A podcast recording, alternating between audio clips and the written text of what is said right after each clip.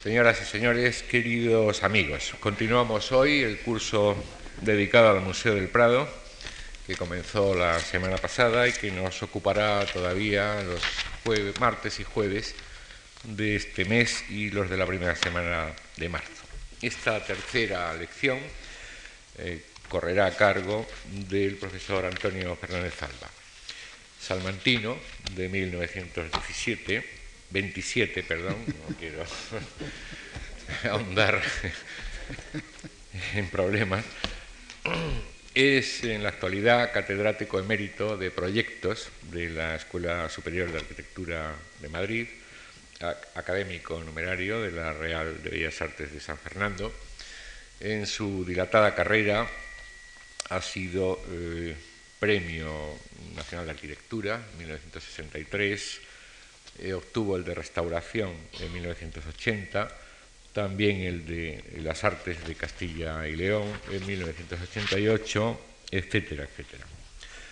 Su dilatada bibliografía de proyectos construidos recoge, por citar algunas de sus últimas obras, como arquitecto, como creador, el nuevo campus de la Universidad de Castilla-La Mancha en Ciudad Real y el Politécnico de la Universidad de Alcalá. También es abundante su producción en escritos teóricos. Mencionemos, por ejemplo, esos espléndidos ensayos recogidos bajo el título de Esplendor y Fragmento o Domus Aurea, por ejemplo. El profesor Fernández Alba nos ha honrado múltiples veces con su colaboración en nuestras actividades culturales. Ha formado parte de nuestra comisión asesora, ha colaborado y continúa colaborando en nuestra revista crítica de libros Saber Leer y ha ocupado esta tribuna en más de una, en más de una ocasión. Actualmente eh, forma parte del Real Patronato del Museo del Prado y eh, colabora activamente en los planes que cristalizarán en, en su futuro. En esta conferencia nos va a exponer las ideas que defiende respecto cara a ese posible Museo del Prado. Le agradecemos mucho, Antonio, su nueva colaboración y a todos ustedes que nos acompañen esta tarde. Muchas gracias. Bien, buenas noches. Gracias, Antonio Gallego, por estas amables y cordiales palabras de presentación. Realmente es un tema un poco complicado mm, exponer un en un ciclo como este que la Fundación ha organizado en torno al Prado, exponer con, con precisión, sobre todo, mm, las hipótesis por donde puede desarrollarse el Museo del Prado después de todas estas series de vicisitudes últimas, de las que casi todos ustedes son conocedores a través de los medios de la prensa. Hablar del Prado es situarlo también en tres o cuatro parámetros muy significativos de la museografía contemporánea. De manera que para exponerles este tema, que el Prado posible, mm, me voy a referir en dos ámbitos de tipo teórico práctico, es decir, el espacio del museo como escenario estético en la ciudad contemporánea, y posteriormente cuál es el espacio del museo, de los museos, de las distintas características que hoy tienen en los ámbitos de la especialización de la museografía contemporánea, para pasar después a hacer una, lo más precisa que pueda, una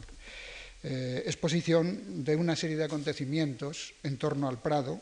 alguna valoración genérica del célebre concurso y algunas opciones que evidentemente en estos momentos se están tratando para llegar a una solución adecuada a lo que debe ser el Prado de la época en la que vivimos, el Prado, como lo titulan algunos periódicos del siglo XXI, con alguna serie de datos y unas imágenes que les intentaré mostrar al final de estos comentarios intentando, ya digo, desde una perspectiva mm, personal, en este caso, aunque ligada, pues en fin, a algunas de las actividades que dentro del patronato del Museo del Prado y además como secretario de este jurado o de este concurso internacional que hubo, pues los datos que son de casi todos conocidos, pero que con alguna precisión, ya más metodológica, intentaré comunicarles a ustedes. De manera que el primer aspecto de consideración sería el espacio del museo como escenario estético en la ciudad contemporánea. El espacio del museo y la arquitectura que formaliza se inscriben hoy en el equívoco que rodea al proyecto último del arquitecto, en el sentido de entender este museo como un hecho o conjunto de formas, de proporciones e imágenes cuya belleza es válida en sí misma, una especie, una suerte de objetualismo depurado en el entorno urbano, en algunas ocasiones literario, en otras mimético con las formas eruditas de la historia, estilizado en otras con los aforismos tecnológicos. Por lo general, el museo nuevo que se construye, este espacio como escenario estético, está rayando en una espacialidad inocua, premonición de un evidente cambio de época. A pesar de estas neutrales características espaciales que comento, la arquitectura del museo como escenario estético pretende refrendar la imagen de su construcción física con un sentido de apariencia jerárquica de dominio sobre la escena urbana. Rasgo, por otra parte, que sintoniza con la ideología de la forma clasicista y su provocador efecto monumental. También de los presupuestos ideológicos de lo que se denomina la autonomía de la arquitectura, es decir, el edificio como objeto singular en la construcción de la ciudad.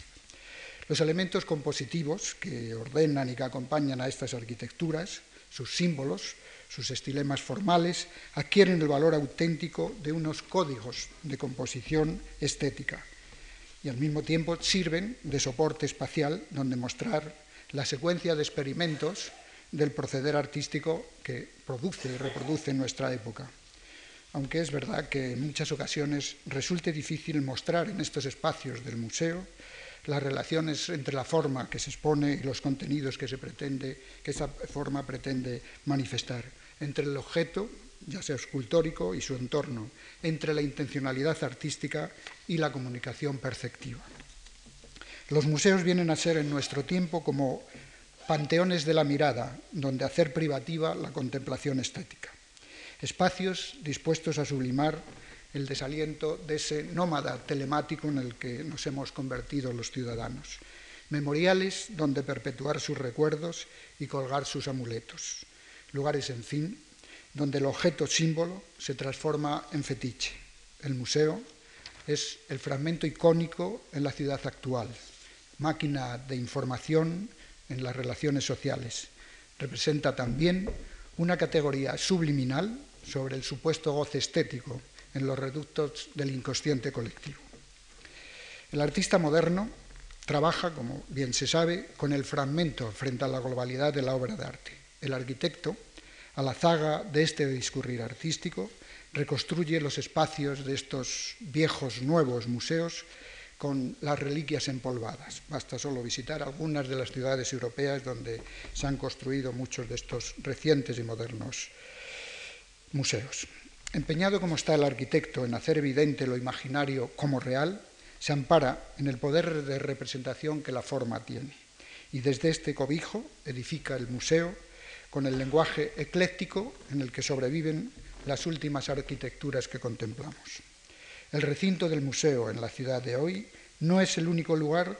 donde construir los espacios propicios para albergar, por un lado, el carácter experimental y ambiguo de la expresión contemporánea. Pero indudablemente surge una pregunta. ¿Dónde crear el espacio auténtico de estos lugares para el deambular de las musas si la niebla sigue invadiendo el valle, si la propia ciudad es ya un elocuente museo de acontecimientos. A los contenedores del arte de nuestro tiempo también les resulta difícil poder ofrecer un lugar adecuado para albergar la aspiración a la verdad que la belleza en cualquier época ha reclamado. La caja de Pandora, ya sea opaca o transparente, con la que el proyecto del último arquitecto invade los espacios de la ciudad, no deja de ser una revisión más o menos arqueológicas en las nuevas infraestructuras culturales de la ciudad. Por eso, el arquitecto suele recurrir con inusitada frustración a la metáfora formal o a depositar en sus obras, junto al ramo de mirto, unas flores azules en los panteones de la mirada oblicua. Una segunda consideración me gustaría hacerla en el espacio del museo en la ciudad contemporánea. Los espacios en la ciudad de la información que vivimos se hacen patentes a nuestros ojos como un conjunto creciente de signos, de artefactos efímeros, de historias fugaces y, precipitadas memorias. Las imágenes que podemos contemplar en este conjunto de artefactos metropolitanos vienen referidas a los muros publicitarios, a los contenedores industriales, a las playas de aparcamiento, a los lugares y objetos que dibujan los perfiles y contenidos de nuestra condición y nuestra conciencia mediática, a las colinas de desechos, a las anónimas esculturas de los productos de reciclaje. Un museo biológico aparece ante nuestra mirada estratificado en áreas de diferentes servicios, supermercados, aeropuertos, terminales metropolitanas, macrocontenedores de consumo. Todos estos no lugares quedan acotados por fronteras de membranas osmóticas que proporcionan y seleccionan información y energía. Son los espacios del Museo Sin Huella en la nueva metrópoli. En estos recintos del tránsito todo está consumido por la mirada del instante. El tiempo apenas nos deja huella y la pátina de los días que consagraba los espacios de la historia hace tiempo que fue eliminada por el brillo instantáneo del tablero electrónico.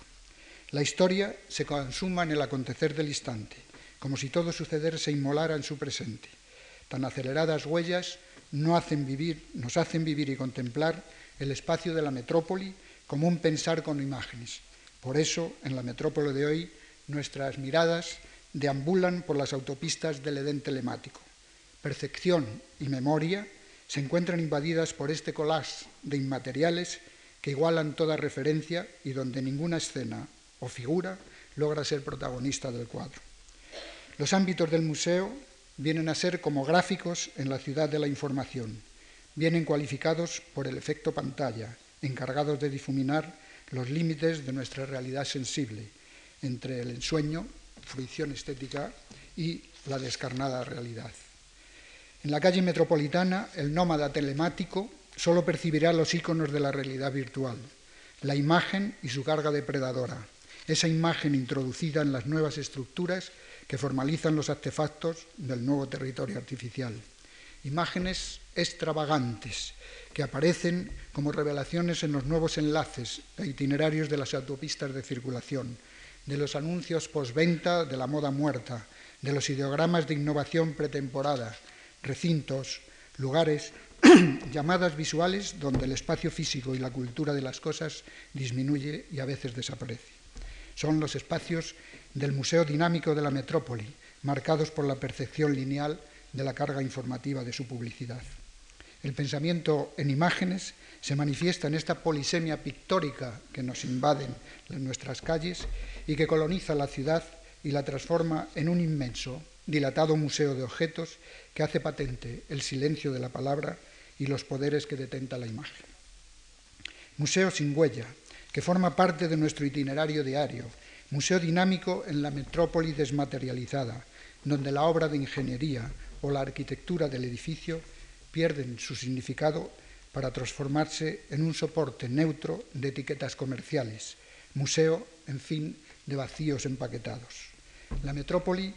como museo biológico, museo sin huella, de fragmentos, vestigios y recipiente abierto de tesoros primitivos o escaparate, escaparate de transparentes y nuevos significados. Museo dinámico, surgido de las ruinas de una prematura posmodernidad que no alcanza a diseñar sus espacios habitables frente a las poderosas imágenes de estas estéticas que describen y construyen sin escrúpulo la cruel realidad metropolitana. Respuestas, por último, de los espacios blandos de una aura utilitaria. El vacío empaquetado que podemos contemplar en los escenográficos museos de las últimas décadas, los años 80 y los 90 o 96, vienen a ser cajas blancas de rampas y laberintos hacia la nada, como el Museo de Richard Meyer en Barcelona o de Herzog, o hipogeos de rosas de Hans Hollein en Alemania, o las costosas reconstrucciones de la arqueología industrial de un Frangeri en Bilbao. Toda una secuencia de aldeanos almacenes donde inmortalizar la levedad del ser informático e incinerar la pesada imagen de la metafísica industrial. El espacio del museo en la ciudad contemporánea parece situarse en los planos de otras coordenadas. Son espacios para museos más abiertos, heteróclitos, espacios fragmentarios, ingrávidos, recintos llenos o expuestos para el vacío lúdico, imágenes de metáforas ambiguas, superficiales y efímeras. En fin, una inmensa caja negra flotando en los diluvios cotidianos de la lluvia ácida que riega la ciudad. El Prado o la Orfandad de lo Público. Aquel edificio que trazara para el Museo de Ciencias Naturales el arquitecto don Juan de Villanueva será la sede a partir de 1819 para albergar las singulares colecciones reales en un recinto de arquitectura eminentemente monumental. El conjunto museístico del Prado pertenece a una época donde la arquitectura, como arte de la construcción, pretendía, pretendía convertirse en estímulo de educación cívica. Su traza e imagen quedan como muestra elocuente de unos tiempos que España intentaba descubrir, como siempre por unos pocos, el equilibrio entre las fuerzas sociales, el sentido del nuevo espíritu de empresa y el desarrollo de la libertad de expresión, postulado saludable de moral cívica en los que se esforzaba aquel espíritu de las luces. Se ha señalado con reiterativa insistencia que lo que hoy constituye la institución del Museo del Prado es algo más que una secuencia de valiosas pinturas y volúmenes arquitectónicos resueltos con la elegante disciplina neoclásica. Los contenidos que albergan superan lo delicado de sus trazas y la composición de su austero ejercicio compositivo. El Museo del Prado, nostalgia de una disciplina geométrica del ideal clásico, es geometría sin tiempo, donde queda esgrafiada la crónica biográfica de un pueblo y los sedimentos de sus civilizaciones centenarias. La construcción de las trazas que realiza el arquitecto Juan de Villanueva se levanta en otro orden de valoraciones, beligerante frente a la ornamentación de la modesta coreografía barroca madrileña y se instala en la villa con una decidida propuesta cultural a través de su arquitectura, como un espacio público que pretende inaugurar un nuevo paisaje urbano en la reducida y modesta espacialidad de la villa y equilibrar algunas de las actuaciones de aquel pequeño, modesto, encendido periodo barroco me refiero al, barroco madrileño. Responde en su ordenación arquitectónica a una trama compositiva por tipologías completas. Ya el profesor Fernando Chueca, en sus primeros trabajos hace ya más de 25 años, denominaba al Prado como una secuencia de ejercicios neoclásicos verdaderamente hermosa. Rotonda, galería, basílica, palacete ofrecen una secuencia lineal en perfecta armonía. Incorpora además el Prado la arquitectura del verde, en un alarde de rodear a la escueta construcción de sus fábricas un escenario natural que pueda proteger los preludios del incontrolado preindustrialismo burgués que se avecina sobre la capital del Estado. Con el discurrir del tiempo, el Prado ha sido y es un símbolo protagonista y mediador en una ciudad como Madrid, de escasa tradición urbana, caótica en su crecimiento preindustrial, escindida y limitada en los hallazgos del, del proyecto moderno, también laboratorio maltrecho de especuladores y del trueque político, que vacía sin tino los lugares de la memoria, tradición que desgraciadamente brota con genuinos bríos aún en nuestros días. El Prado hoy es el resultado de las tensiones suscitadas a lo largo de su historia entre el contexto cultural y el político. Ha sufrido en su propia morfología el abandono y la bulia que lleva consigo la terciarización de los espacios de la cultura en la ciudad. Su deterioro físico se advierte en muchas de las intervenciones llevadas a cabo en el edificio y su entorno, y que espero que el profesor Pedro Monleón, con mayor detalle, los pondrá aquí en esta tribuna. Los resultados de estas intervenciones acusan más o menos unos datos y unos logros conseguidos en pequeña escala, dentro de las necesidades espaciales de la evolución museística, pero por lo general no son proyectos adecuados a la demanda de la tradición arquitectónica del edificio y sobre todo a la modernidad requerida para su coherencia funcional. Un trabajo reciente del profesor Pedro Moldeón, publicado por el propio museo, Historia de las obras y proyectos realizados en el Museo del Prado, por el profesor Pedro Moldeón Gavilanes, nos hace patente la funcionalidad y la belleza del discurrir del proyecto arquitectónico del neoclásico, cuando en él se da, como es el caso del Museo del Prado, el decir agraciado que recitaban los clásicos para la buena obra de arquitectura. También esta serie de anomalías que comento, de abandonos y sobre todo de falta de un decidido proyecto museográfico que sitúa el Prado en los criterios de la museología actual. Si nos permitimos contemplar una sección a través de esta historia de obras y proyectos realizados en la señalada Pilacoteca, durante los últimos 30 años, podemos observar cómo la secuencia de intervenciones, mutilaciones, cambios tecnológicos y desarrollos que ha sufrido el Prado, son un correlato también de la pérdida por parte de la sociedad de nuestros días de ese sentido de un orden común en los diferentes planos de la cultura. Ya Lewis Manford, hace casi 40 años, comentaba, sus formas, las de la sociedad, son caprichosas porque sus valores son y eran inciertos. No se trata de suavizar con estas generalizaciones la crítica hacia la política cultural, cultural hacia los museólogos, expertos y arquitectos en este devenir accidentado del Prado, pero sí hacer patente una fractura política y social de la sensibilidad hacia las instituciones de lo público en una ciudad como Madrid, capital del Estado, por más mérito. Es difícil evaluar el significado de lo antiguo y de los valores positivos de su herencia si la, ciudad no asimila ni sintoniza con el sentido del progreso, si no es moderna.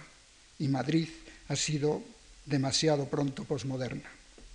Sin experiencia, relataba el historiador Tafuri, sin experiencia de contemporaneidad, la historia se hace afásica o se concluye en un capricho personal.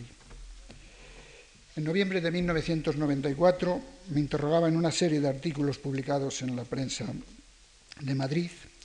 en este artículo con motivo de los 170 años de, su fundación.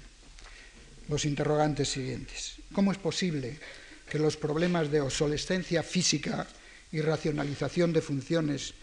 dentro de las pautas de una museografía contemporánea sean la falta de espacio o de presupuesto económico después de las millonarias inversiones realizadas en el propio edificio durante los últimos años y con la serie de edificios que en su entorno existen abandonado por usos ya periclitados. Como nota curiosa, les diré que, en fin, en un informe de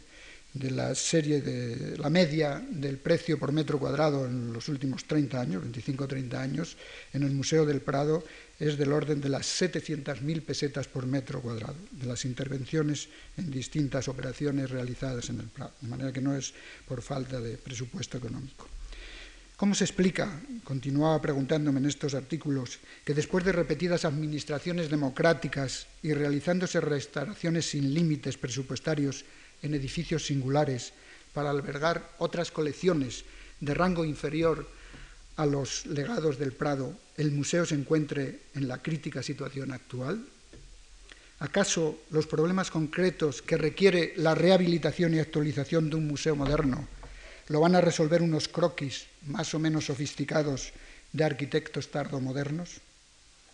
Y terminaba alguno de estos artículos. ¿A quién le importa de verdad el Museo del Prado? Me remito a creer que a los 175 años de su fundación,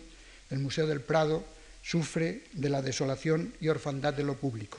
que acosa también a esta singular arquitectura, geometría sin tiempo y color de España sin espacio. El Prado posible. Desde su inauguración,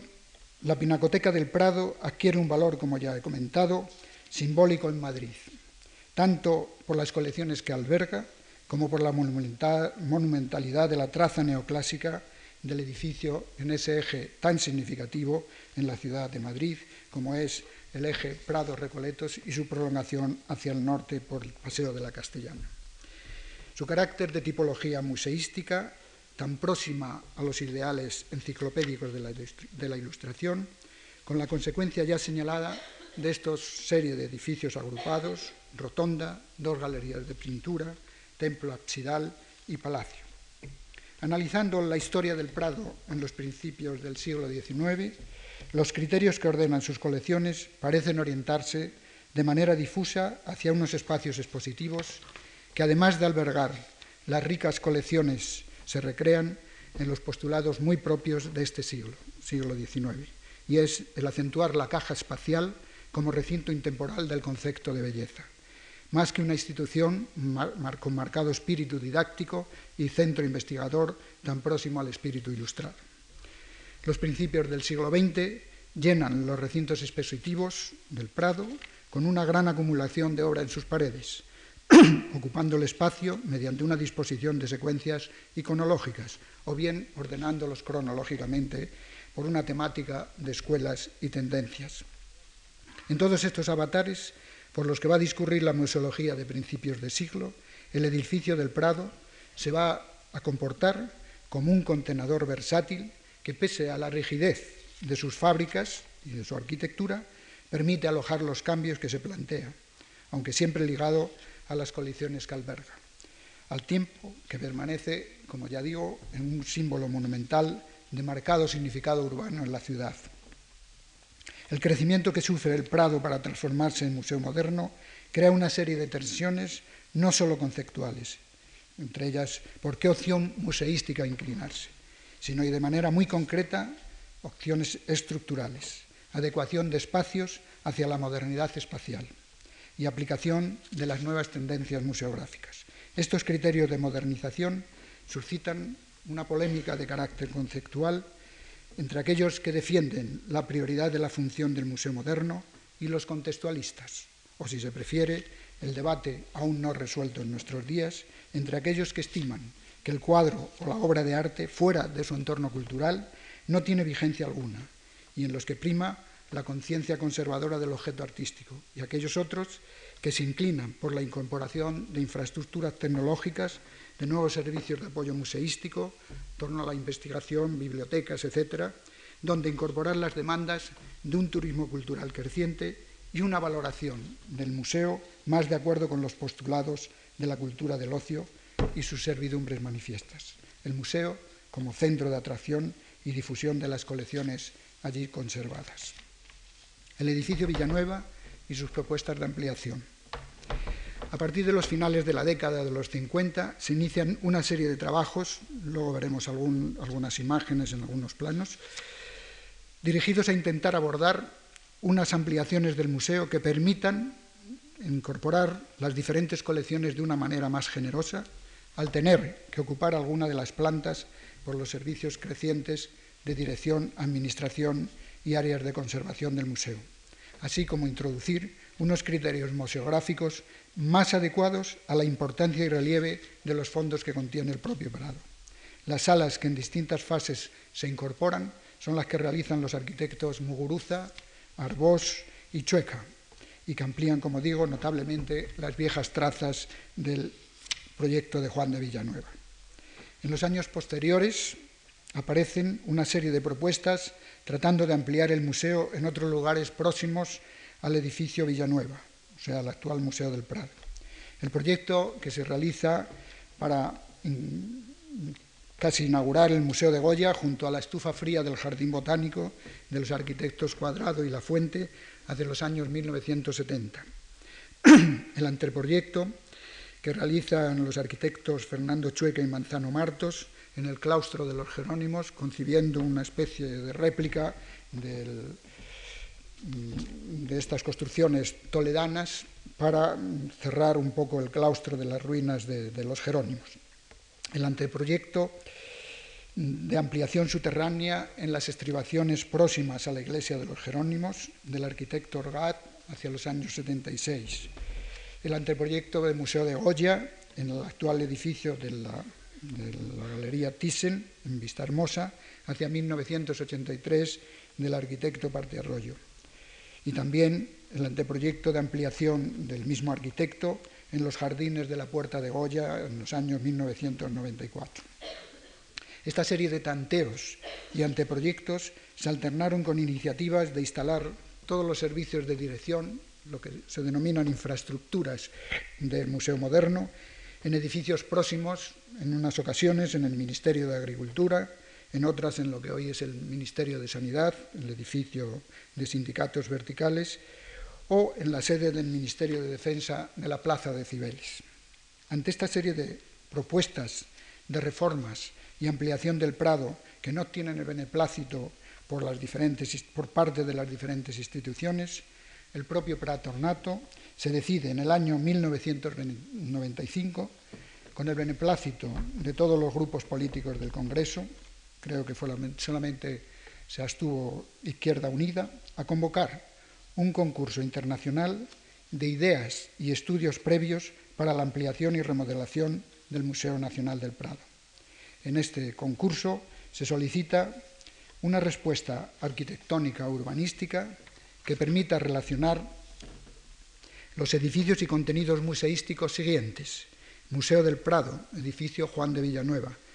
Museo del Prado, Casón del Buen Retiro. Adaptación del actual edificio del Museo del Ejército para dependencias del Prado y los dos edificios de nueva planta, objeto también del presente concurso, a situar en el solar colindante con el Museo del Prado, edificio Villanueva, y en el solar existente en el claustro de los Jerónimos. Lo del solar existente en el claustro de los Jerónimos es un eufemismo, porque realmente son unas dimensiones muy reducidas al tener que mantener este claustro de las ruinas del convento de los Jerónimos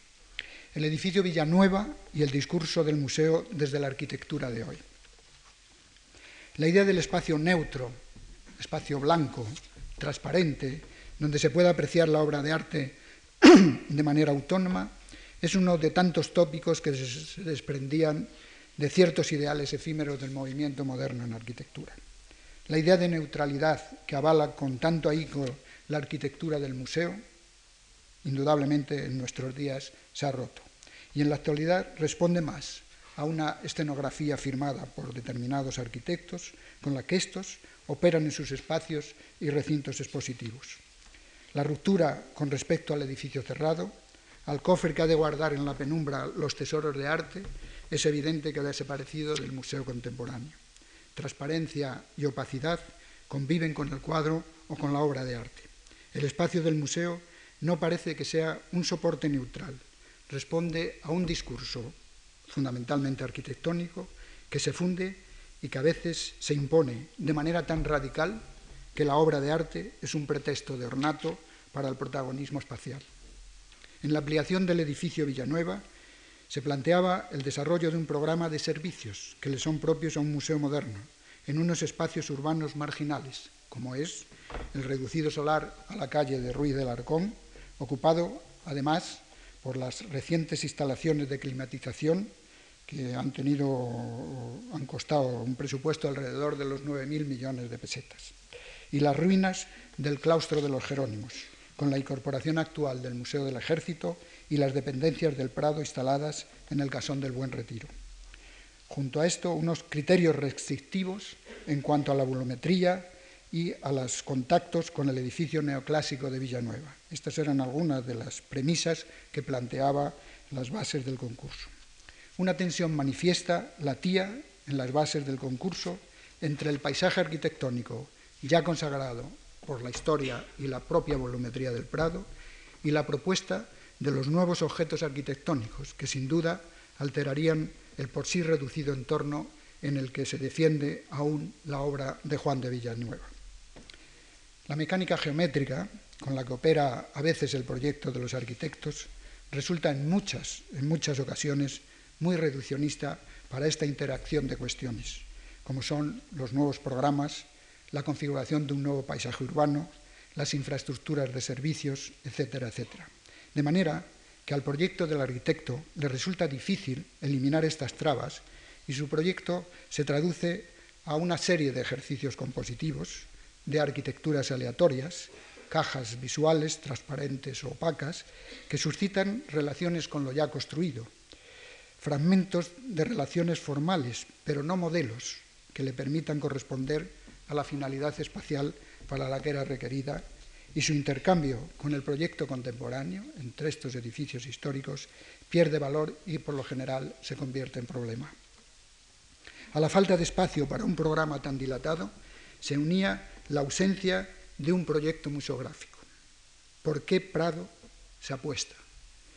¿Cómo ordenar las colecciones y el número de cuadros que se van a exhibir?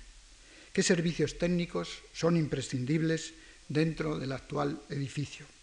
¿Qué dimensiones museísticas incorpora el actual edificio en el que es sede del Museo del Ejército? ¿Acaso el proyecto del arquitecto puede resolver tan elocuentes datos conceptuales y programáticos? Este creo que fue uno de los graves errores al convocar el concurso, no tener previsto todos estos datos que hubieran formado parte, creo que de una forma positiva, de un desarrollo más racional del citado concurso. El resultado del concurso no podía ser, en buena lógica proyectual, más que lo acontecido. Las propuestas presentadas, en términos generales, fluctuaban entre dos orientaciones la tecnología mecanicista, con expresiones formales ligadas a los códigos tecnocientíficos, y aquellas otras que trataban de congratularse con el edificio histórico en un eclecticismo contextualista, tan plural en sus formalizaciones arquitectónicas como significativo de la crisis espacial por la que discurre el último proyecto del arquitecto. Excepciones, sin duda, las había, pero no parece que merecieran la atención del jurado proyecto museográfico y adecuación de los edificios Villanueva, Museo del Ejército y Casón del Buen Retiro para el complejo del Prado. Tal vez la superación de ciertos criterios de lo que en la década de los 80 ha sido doctrina en la renovación y construcción de los nuevos museos, como es la construcción de museos con escalas desorbitadas, con gastos millonarios en materiales costosísimos, edificios de pretensiones inusuales para contemplar la obra de arte, ya sea esta histórica o contemporánea.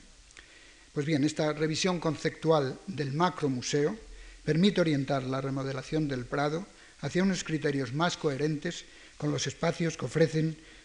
estos tres edificios históricos antes mencionados, así como una revisión y adaptación del proyecto museográfico del Prado hacia una pinacoteca moderna, tan singular en sus obras como definida en sus espacios y usos expositivos. La reforma de las cubiertas, actualmente en fase de construcción, sin duda, a mi juicio, una de las operaciones más necesarias y oportunas llevadas a cabo en ese largo itinerario de actuaciones, va a permitir recuperar las últimas plantas de la zona que dan acceso a las puertas de Goya y Murillo, para salas de exposición permanente. El acondicionamiento del, del piso superior de la puerta de Velázquez para los servicios representativos del patronato del museo. La remodelación interior de los pabellones laterales y su posible ampliación en semisótano para albergar próximas a los almacenes del museo las instalaciones de talleres de restauración junto a las nuevas dependencias del actual Museo del Ejército. La opción, por otra parte, de incorporar el edificio de la empresa Aldeasa, actualmente en, en venta o privatizada, como patrimonio inmobiliario del Prado,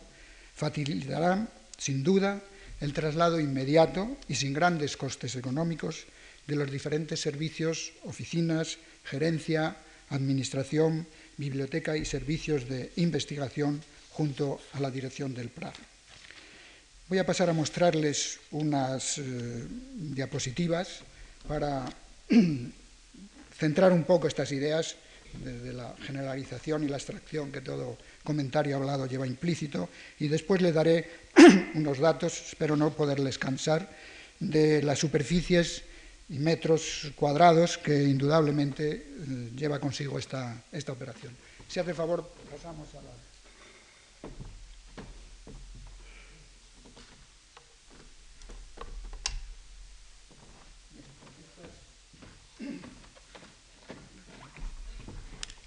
Bueno, son unas eh, imágenes de planos, por muchos de ustedes probablemente conocidos, de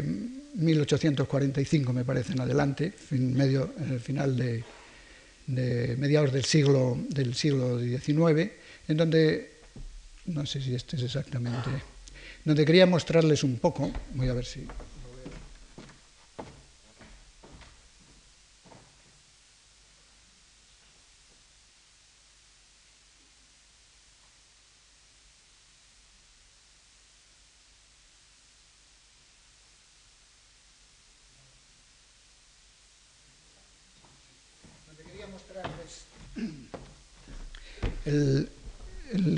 me parece que este es el jardín botánico, si no me mal, y un poco el Prado estaría por ahí. Un poco la, falta de previsión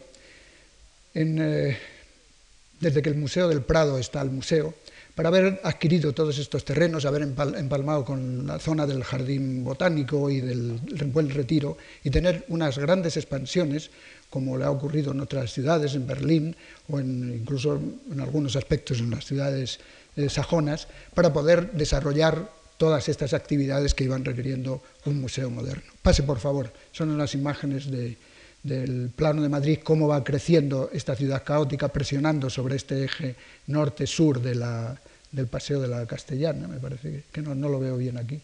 y no lo localizo el plano de, del Museo del Prado, pero como esta, esta invasión de este preindustrialismo que comentaba antes va ahogando la ciudad y como consecuencia de esto también ahogando todas las posibilidades de crecimiento, de desarrollo de este, de este gran edificio del Museo del Prado, de manera que se ha quedado como una auténtica reliquia en una metrópoli que ha pasado de ser una pequeña villa sin el salto de consolidar la ciudad a ser una metrópoli moderna. Pase, por favor algunas imágenes donde aquí con bastante precisión y claridad se ve todo el gran espacio todavía sin ocupar del, Prado, el Museo del Prado sería esto, todo los, el edificio del Museo Actual del Ejército, el edificio que tiene los Jerónimos y el edificio del Casón del Buen Retiro, teniendo, esto me parece que es a finales del 19 o finales del 19, esta área de expansión verdaderamente fantástica, solamente estaba el trazado de la calle de Alfonso XII y como los primeros años del siglo XIX, es decir, que no, del, del, siglo XX, ocupan e invaden estos recintos de esa manera tan, tan anárquica como la que podemos contemplar hoy día. Pase, por favor.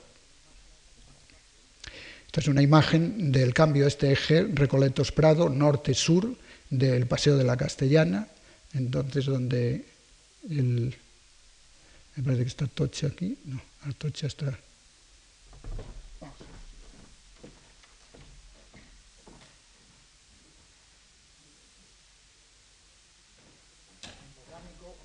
Es un eje que eh, constituye prácticamente el desarrollo urbano de Madrid, Jardín Botánico, Museo del Prado, como la invasión de este, veíamos antes en el mapa anterior, en el plano anterior de Madrid, todo esto totalmente eh, sin construir y cómo se organiza esta especie de, desarrollo un poco anárquico, casi en los márgenes de lo que fue la planificación del Marqués de Salamanca, invadiendo hasta el propio museo, de, vamos, no solamente el Museo del Prado, sino el Jardín Botánico, con otra invasión que es la llegada del ferrocarril al sur con lo cual se crean aquí unos polos, y esto que era el paseo urbano más característico de la ciudad, eh, se transforma inmediatamente en un área residencial de algunos grandes edificios, como el Banco de España, el otro edificio de, donde está el actual Museo Thyssen, y sigue hasta el norte del Paseo de la Castellana, creándose un eje cívico-cultural y hoy día más mercantil que evidentemente cultural. Pero como este pequeño reducto, observatorio astronómico, jardín botánico, Museo del Prado, las tres eh, ciencias, digamos, de la botánica, la, astronomía y las ciencias naturales, que se agrupan en este paseo ilustrado del Madrid del 18, van desapareciendo ante la incidencia de estas nuevas vertientes. el Reina Sofía estaría situado aquí, de tal manera que es por densidad una zona eminentemente dedicada al mundo de, los museos. Pase, por favor. Bien, aquí es una imagen ya totalmente real de este eje norte-sur, donde va desapareciendo este verde del paisaje naturalista que introduce el neoclásico y va siendo invadido por las construcciones urbanas. Frente al Museo del Prado se edifica en los años 50, 45 y 50 el proyecto de los arquitectos Cabrero y Aburto para la sede de los sindicatos verticales del régimen anterior. Un edificio, por otro lado, de una traza racionalista bastante importante y que tuvo en sus momentos una polémica muy fuerte al enfrentarse al edificio de Villanueva. Este ha sido en algunas ocasiones propuesto para trasladar todas las sedes de las infraestructuras eh, administrativas y burocráticas del Museo del Prado, pero no ha tenido mucha acogida. Pase, por favor. Bien, aquí les muestro un poco, no se ven con mucha claridad, esta es la planta de, del Museo del Prado. La planta que proyecta Juan de Villanueva son estos dos cuadrados con una galería central, el ábside, esto que comentábamos antes de esta descomposición del palacete, galería, ábside, pequeño palacio. Y estas son las tres naves que se amplían, simétricas con respecto al eje, de los arquitectos Arbós, o Muguruza, creo que la primera es del el arquitecto Pedro Muguruza, la segunda es de Arbós, no sé si es, al revés, y la tercera es de Fernando Chueca, de manera que ya en la mitad del, siglo eh, el Prado tiene que casi una extensión parecida a esta otra, que es la que se amplía. Estos dos pabellones con dos plantas, aquí está la cafetería actualmente, y de lo que se trataría sería de hacer, vamos, de lo que parece que es lo que se va a realizar, una ampliación en semisótano para los talleres de restauración en esta zona, la recuperación de estos dos mm, pequeños edificios, la recuperación bajo cubierta de lo que ya eran salas hace unos 20 o 25 años, en la parte de, esta sería Goya, aquella sería Murillo, de tal manera que vuelve un poco a recuperar eh, estas dos áreas de zonas expositivas unas 12 o 14 salas de exposición en la planta de arriba, más una girola alrededor de la cual parece que se van a establecer una serie de colecciones de dibujos que el Prado tiene. El otro recinto que les comentaba antes es la planta superior, hoy utilizada por una serie de servicios que han invadido evidentemente las necesidades del Prado, encima de, de lo que es la entrada de Murillo y la posibilidad de dejar como vestíbulo o sala de escultura, según los criterios que espero que incluso el, profesor Checa, en la conferencia de clausura de estos comentarios o de, estas, de este circo iniciado el Prado, pues le dará con más detalle estas precisiones. Pase, por favor. Bien, aquí son, en la actualidad, estos son unos espacios destinados a los conservadores, vamos a dar los Talleres de restauración, ya no, porque en fin, se están haciendo la construcción de las cubiertas y esto me parece que es un, departamento que actualmente tienen los, los conservadores, la zona de dirección, una zona destinada al patronato y una serie de despachos de conservadores. De manera que serían estos dos cuadrados los que se recuperan al trasladar todas estas dependencias y oficinas al nuevo edificio y este otro elemento central encima de la base. Por favor. Bien, aquí es la planta, mm, la planta digamos de baja o de semisótano. Estas son las nuevas instalaciones que era curioso observar como el 80 y casi el 85% de los concursantes pues no tenían en cuenta lo que había sido una inversión verdaderamente importante, como les decía antes, de unos 8.500 o 9.000 millones de pesetas de las salas y eran entre otras cosas porque el espacio para construir el nuevo, el, añadido al museo sería esta zona de atrás. En la actualidad, manteniendo todas estas instalaciones y estos edificios, se ampliará un poco la cafetería y en esta zona, en semisótano con los edificios colaterales, será la ampliación para las salas de restauración. Digo que será porque en realidad el proyecto todavía no está definido y son mm, comentarios, hipótesis, de una posible valoración de una globalización del Prado una vez que, que se está haciendo, que se está terminando el proyecto museográfico del mismo. Pase, por favor. Bien, aquí es una imagen de los planos de obra que me han dejado las empresas, los arquitectos que están haciendo la... esta es la primera fase, en la, parte de Goya, que parece que estará terminada mayo, mayo, junio. Después será una zona interior, después las ampliaciones de las tres naves estas eh, la parte de las otras, todas estas plantas, estas que están aquí señaladas, estas, mm, es una planta de encamonados, que es por donde se sitúan todas las instalaciones eléctricas y por donde pasa la luz natural a las salas que actualmente todavía se pueden contemplar y no, no le ha afectado la construcción. Y la última será la zona esta con estos dos edificios. Pase, por favor. Bien, aquí una imagen en la que se puede observar el escaso espacio que indudablemente tenía para desarrollar, vamos a ver si, el proyecto sería esa zona, en la parte de atrás, que como se puede observar es un... Señalo que son cifras muy aproximadas. Total del edificio Villanueva tendría de edificio construido unos 44.000 metros cuadrados. Es un importante, importante museo. El Museo del Ejército actual tiene 9.400 metros cuadrados y que superficie destinada a exposición serían unos 4.000. El Casón del Buen Retiro tiene unos 5.135 metros cuadrados y la superficie destinada es pequeña, 2.135. El total de conjunto del Prado, el edificio Villanueva, el Museo del Ejército, el Casón del Buen Retiro, darían unas cifras de 58.000 metros cuadrados construidos.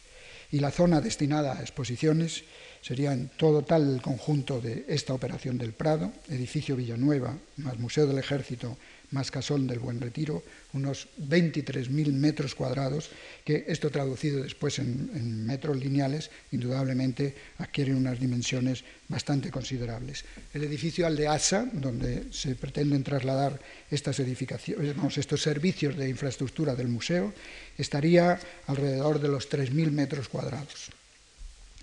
Bien, yo creo que con esto termino. Esta lectura seccionada un poco en el tiempo que he tratado de,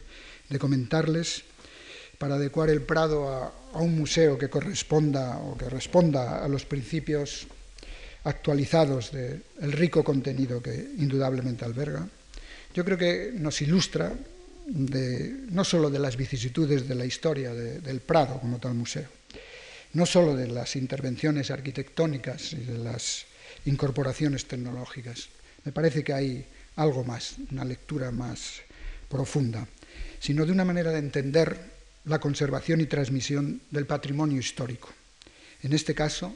de un legado cultural tan singular como único. Yo pienso que quien sea capaz de leer más allá de los deterioros físicos y de las polémicas que alrededor de este edificio se suscitan y que nos ofrecen estos espacios, yo creo que tendrá que volver a creer si ha perdido la fe en el designio de los dioses, porque solo con un milagro del azar se puede entender que el crofe del Prado aún siga navegando a pesar del cúmulo de tempestades que el museo ha sufrido. Muchas gracias.